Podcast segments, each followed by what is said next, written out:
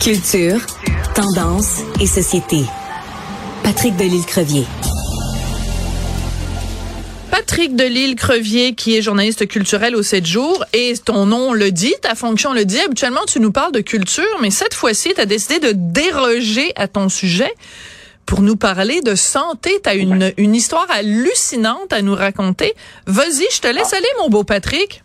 Arrêtez, Sophie, j'avais envie de parler de ça aujourd'hui parce que je trouve que c'est important. Puis euh, moi, j'ai des gens qui sont qui, qui, vont pas bien, qui ont besoin d'aller à l'urgence. Puis regarde sur le site Internet pour savoir le taux d'occupation et on parle de 158% 175% Et moi, il y a, la semaine dernière, j'ai eu un petit ennui de santé. Rien de majeur, là, une de réaction allergique.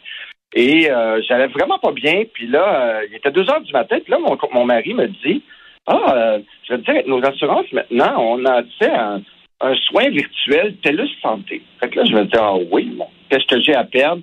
Deux heures du matin, des allergies mur à mur. Je m'installe à mon ordinateur, on me demande de me loguer, tout, je me log, je me crée un compte. Et euh, bang, une infirmière apparaît devant moi. À deux heures du matin? Deux heures du matin. Wow. Elle me pose quelques questions et elle me dit si vous êtes disponible dans deux minutes, un médecin va vous parler. À deux heures du matin. À deux heures du matin et je te dis, Sophie, deux minutes après, j'étais en consultation avec un excellent médecin devant moi qui m'a ausculté virtuellement, qui m'a posé des questions, qui m'a demandé de palper certains endroits et tout pour, pour être certain qu'il n'y avait pas d'infection, de douleur ou quoi.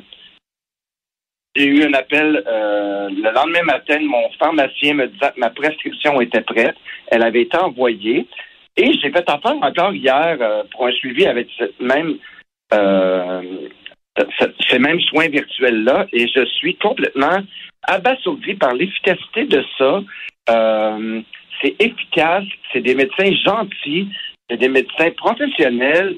tu te sens vraiment encadré et c'est sécurisant de savoir que tu peux avoir accès à un médecin facilement. Moi, mon médecin de famille est à la retraite. À un moment donné, je suis arrivé de prendre rendez-vous.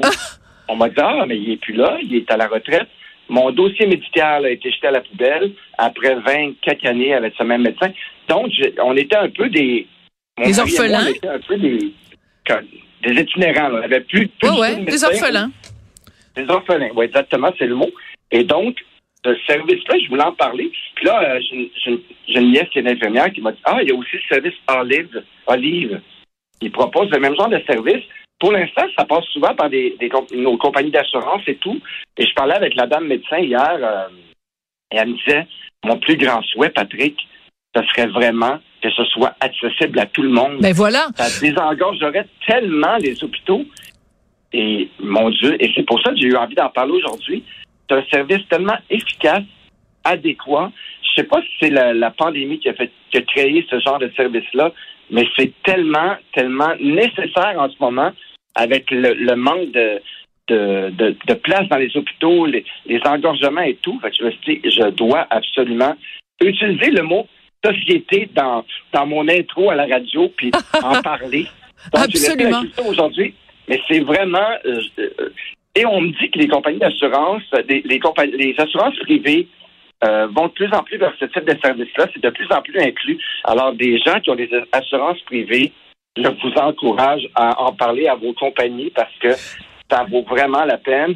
Et aux gens qui n'ont pas d'assurance, ben, Olive, ça a l'air que c'est une option. Mais, mais sans, euh, sans nommer, parce que bon, tu nommes, tu nommes deux compagnies, mais au-delà de, de, de, et puis même, je dirais, au-delà de, de ton cas particulier, il reste que c'est, on est rendu là. En 2023, on est capable, avec la magie des internets, de, de faire ce genre de truc-là. T'imagines, en temps normal, t'aurais pris ton auto, tu serais allé à l'urgence. Là, t'aurais attendu des heures parce que c'est une urgence pas urgente, euh, tu sais, parce qu'à deux heures du matin, tu t'en vas pas dans un, tu sais, dans, la, seule chose, la seule façon d'avoir accès à quelque chose dans le système de santé à cette heure-là, c'est les urgences. Donc, tu aurais engorgé les urgences pour finalement poireauter là pendant des heures. Donc, en fait, moi, j'aurais plutôt le goût de dire comment ça se fait que dans le système public, il n'y a pas plus de ces services-là euh, qui sont qui sont qui sont accessibles et surtout comment ça se fait que ça a pris la pandémie pour qu'on découvre ça parce que, excuse-moi, mais les zooms puis tout ça, ça existait avant. Euh, et euh, pourquoi euh, ça a pris une pandémie pour que, à un moment donné, les gens se réveillent en disant, euh, on est médecin, mais on peut. Tu sais, je veux dire, si, si t'as juste besoin de regarder le patient puis t'as pas besoin de prendre son pouls ou ses ou ses trucs, euh, ses signes vitaux. Tu sais, je veux dire, le médecin il le voit bien au bout de la ligne là, au bout de de, de sa caméra, quel genre de bouton top il est capable de faire un diagnostic. C'est ça me paraît comme des évidences. Écoute, je te remercie beaucoup de nous avoir raconté euh, cette anecdote-là. Et euh, ben écoute, euh, bonne bonne santé. Mais je pense en effet que c'est des questions qui avaient besoin d'être d'être soulevées. Faut emboîter le pas. Faut que ça devienne une façon de faire pour tout le monde. Absolument. On espère que les, les gens du système de santé écoutent et sont à l'affût de ça. Merci beaucoup, Patrick. À demain, Sophie.